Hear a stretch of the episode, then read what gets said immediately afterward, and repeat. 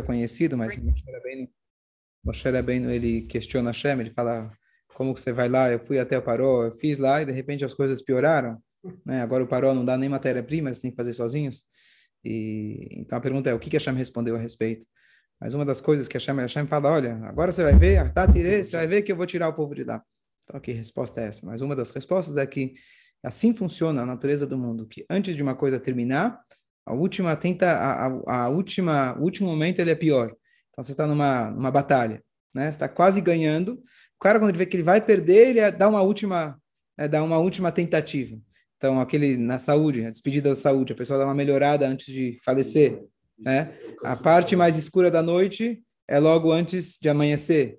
A parte mais fria tem, ele traz lá o comentarista do do do, do, do fala a parte mais fria logo antes de começar o o, o calor, aí ele fica mais frio. Então, essa natureza. Então, a Hashem está respondendo para ele, olha, piorou, mas essa piora é porque já porque já está já tá no final. Por isso que eu disse, ah.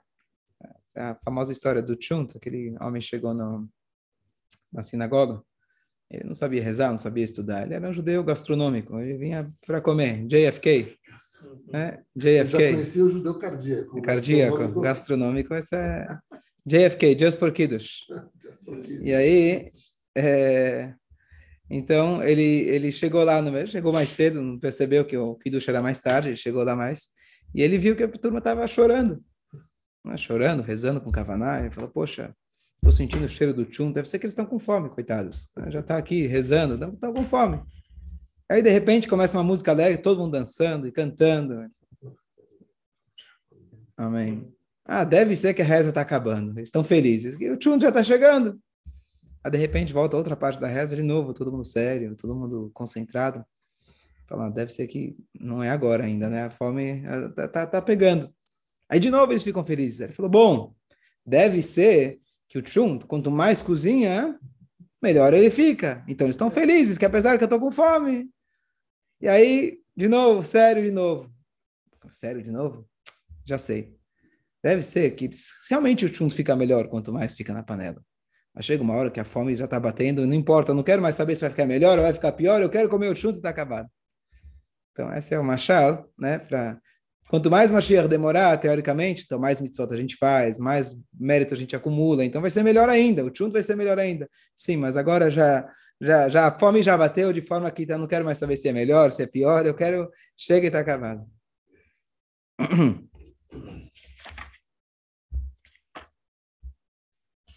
A gente está seguindo aqui o, o, o Rabeliezer Papo, Conselhos Extraordinários. Então, vamos achar aqui onde a gente tinha parado.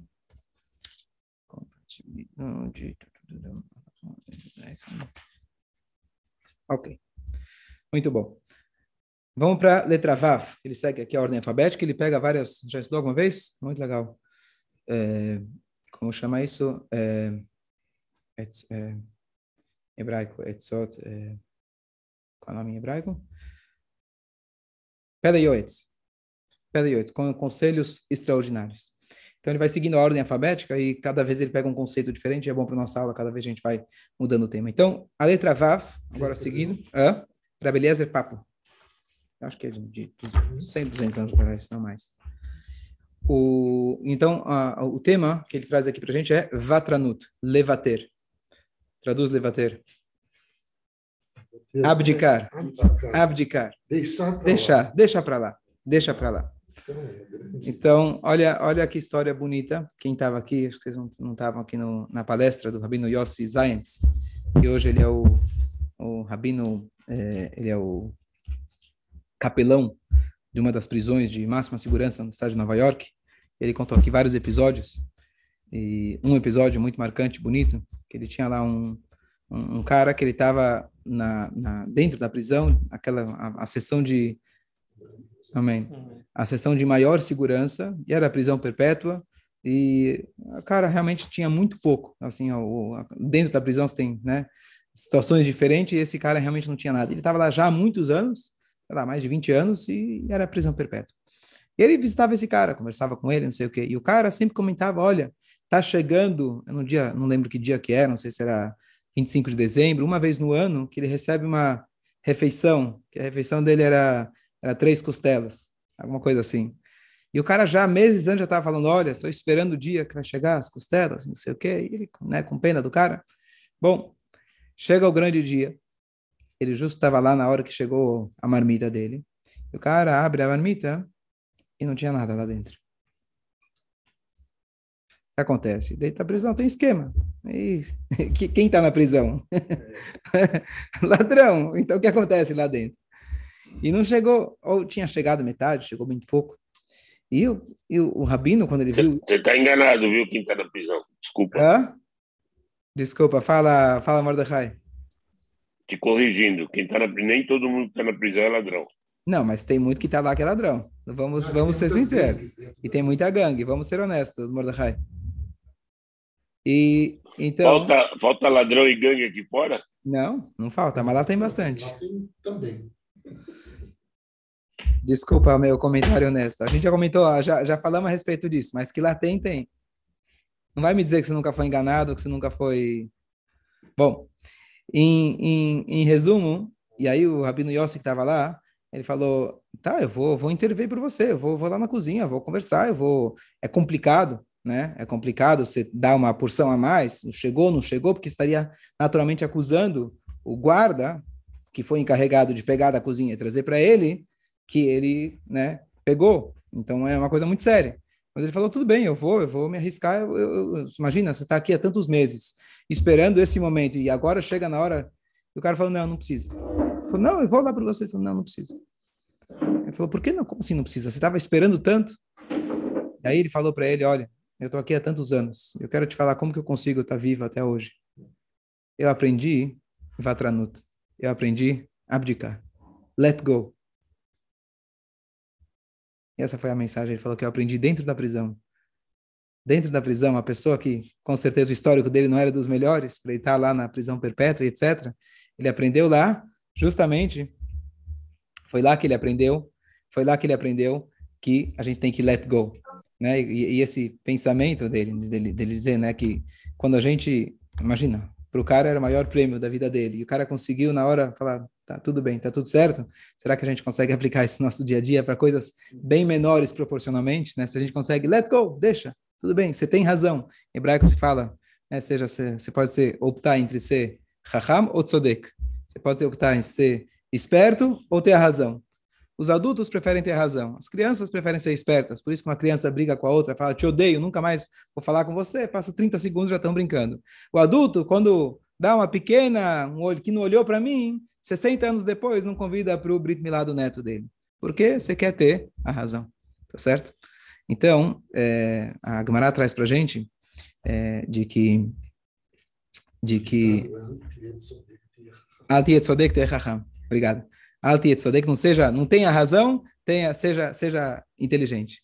Então, a Gemara traz para a gente de que o, o Yeravam Benovat, Yeravam Benovat é trazido de que ele, porque a volta a gente fala, a gente fala dele, que ele é aquele homem que pecou e fez com que os outros pecassem. Ele fez idolatria, depois da divisão do reinado, o rei Salomão faleceu, ele teve o sucessor dele, filho Rehavam, e teve uma política interna lá que ele falou que ele ia aumentar os impostos, mais ainda que o Shlomo Melech já já, já tinha muito imposto, então a turma decidiu fazer um impeachment, decidiu fazer um rei paralelo, lá parecido com alguns países aqui, né, próximos, é, é, o que está rolando, dois reis ao mesmo tempo, e etc. Então, apontaram, designaram para eles o Yeravam Benavat. Yeravam Benavat fala, olha, não precisa para Yerushalayim.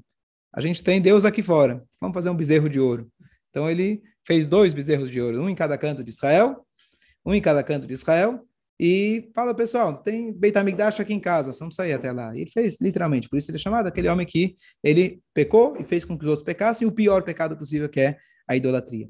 Mas a Gemara traz para gente que teve uma, esse Yerevam não era um Zé Ninguém, né? alguém que foi rei de Israel, principalmente. Tivemos, infelizmente, reis tiranos, mas ele era uma pessoa de grandeza espiritual muito grande. E, repetir, né? uma grandeza espiritual. E Hashem, ele veio lá e conversou com ele, é, começou a, a, a, argumentar com ele. E falou, olha, faz chuvá, faz chuvá. Precisa procurar agora a Gemara exatamente. E aí ele falou: se você fizer chuva, você vai na frente, você vai, você vai poder estar ao lado do rei David. E aí ele falou: como assim? Vou estar perto do rei David? Quem vai estar na frente? Eu ou o rei David? Aí ele falou: rei David. então esquece, não, não aceita outra proposta. Não aceita. E ele, quer dizer, ele teve uma conversa com Hashem. Estamos falando aqui de alguém que tinha um nível espiritual de conversa com Hashem, e por ele, né, tem várias explicações mais profundas dessa passagem, mas por ele falar, não, eu, se ele vai na frente, eu não, eu não vou, né? Então eu prefiro abrir, hã? não, do, do, não do Yeravam. Ele era, é, o David era avô do Rehavam, do Rehavam. Rehavam era o que se manteve fiel. Yeravam era outro. Yeravam Benevat. É, então, então, quando a gente vê realmente quantas vezes na vida a gente não faz a mesma coisa. Eu quero ter razão e eu prefiro morrer tendo a razão do que do que eu abrir mão um pouquinho do meu ego, vou deixar o rei Davi ir na frente, é? Então ele não foi raham, ele foi, ele queria ter sodek. Então esse é o tema, o tema de hoje, vatranut, saber levater. É, então vamos lá. Ter a capacidade de abdicar de algo, abrir mão de algo é uma grande qualidade. Seja generoso quando estiver cumprindo uma mitzvah ou fazendo caridade. Quanto mais despender em atos de caridade, mais você receberá. Mas se for avarento, sofrerá perdas e sua capacidade de cumprir mitzvah, de, mitzvah, de mitzvah diminuirá. Então, é, ele conclui a frase dizendo: Como você pode ser mesquinho se a recompensa é tão grande? Então, uma das coisas, eu dei uma, um shiur há um tempo atrás, quando a gente estava na Paraxá de Abraão vindo e Lot.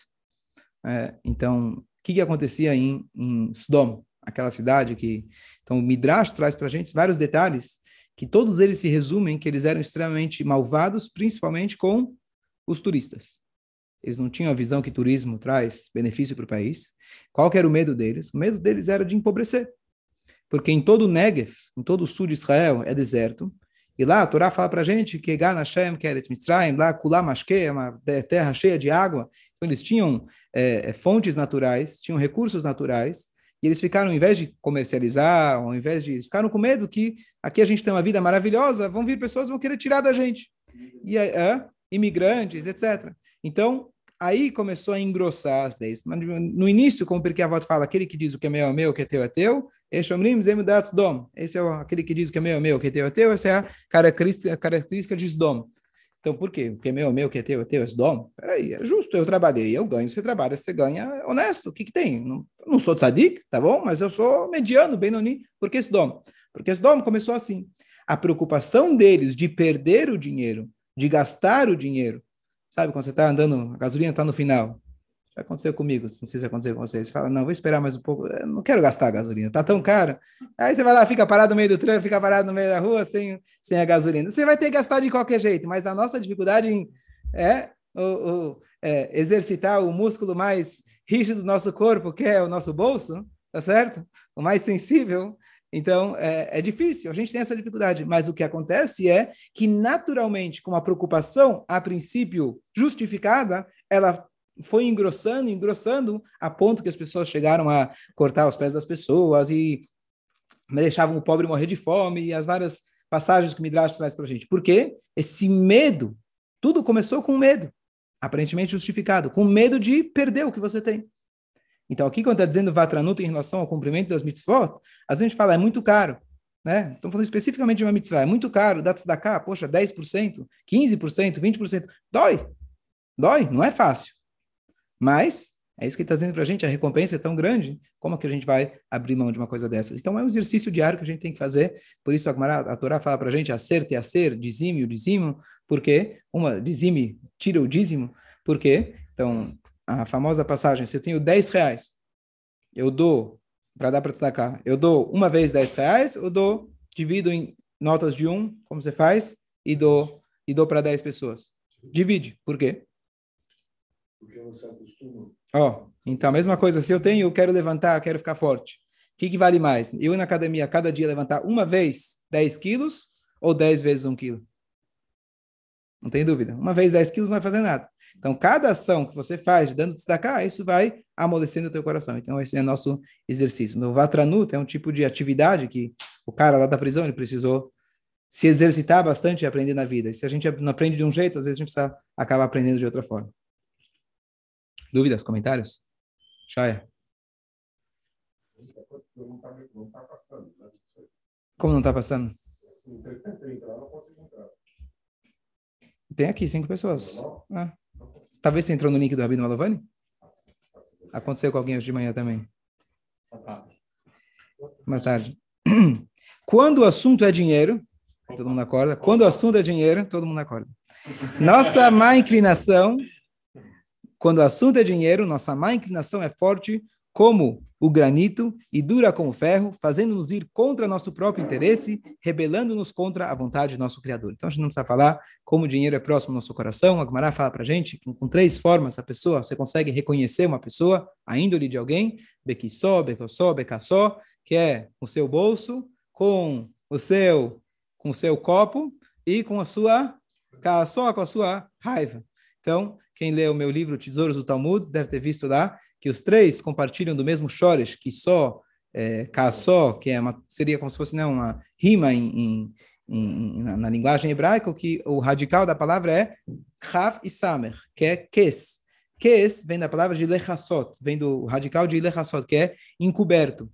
Essas três palavras que, que revelam aquilo que está encoberto dentro da pessoa. Então, quando a pessoa lidar com dinheiro, ou quando falta dinheiro, quando a pessoa lidar quando ela bebe, e como a pessoa lidar com, com a pessoa lidar com, ela pega, quando ela ficar quando, brava. Não é nem quando falta dinheiro.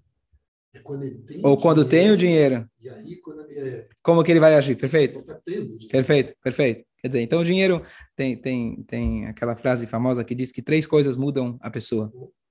É, o dinheiro, a bebida e, é, e o estudo de Torá. Então, o dinheiro deixa a pessoa louca se o poder, poder, dinheiro, praticamente sinônimos, né?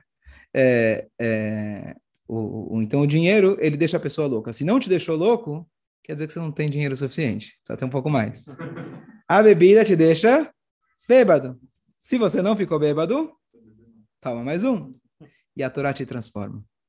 Se não te transformou, estuda mais um. É, então, muito bom que você falou. Quer dizer, Agora eu tenho que concordar com você. É? Tem Agora tem que cuidar com você. Qual parte? Do dinheiro, do estudo ou da bebida? Ou dos três? Dos três. Dos três. três, dos tá três. É. Não, os primeiros dois é só para preparar a gente para estar tá pronto para escutar a parte da Torá, que a Torá realmente muda a gente. Se a pessoa estudou fala, não me mudou, então estuda um pouco mais. E com certeza o pouco, que olha, olha que interessante, falando desse assunto, uma vez tinha uma pessoa, tinha um professor, estava dando uma aula, e o aluno não estava entendendo. O professor explicou uma vez, duas, três, dez vezes, o aluno não entendeu. Aí chegou um outro professor, falou, assim, assim, assim, entendeu. Aí o primeiro professor falou, poxa, será que eu sou tão ruim assim? Não consigo explicar, minha metodologia é tão ruim. O segundo professor, muito inteligente, falou, vou te explicar. Imagina alguém está com fome. Comeu o primeiro sanduíche, ainda está com fome. O segundo sanduíche, o terceiro, o quarto. Chegou no quinto, ah, o quinto matou a fome. Qual que matou a fome?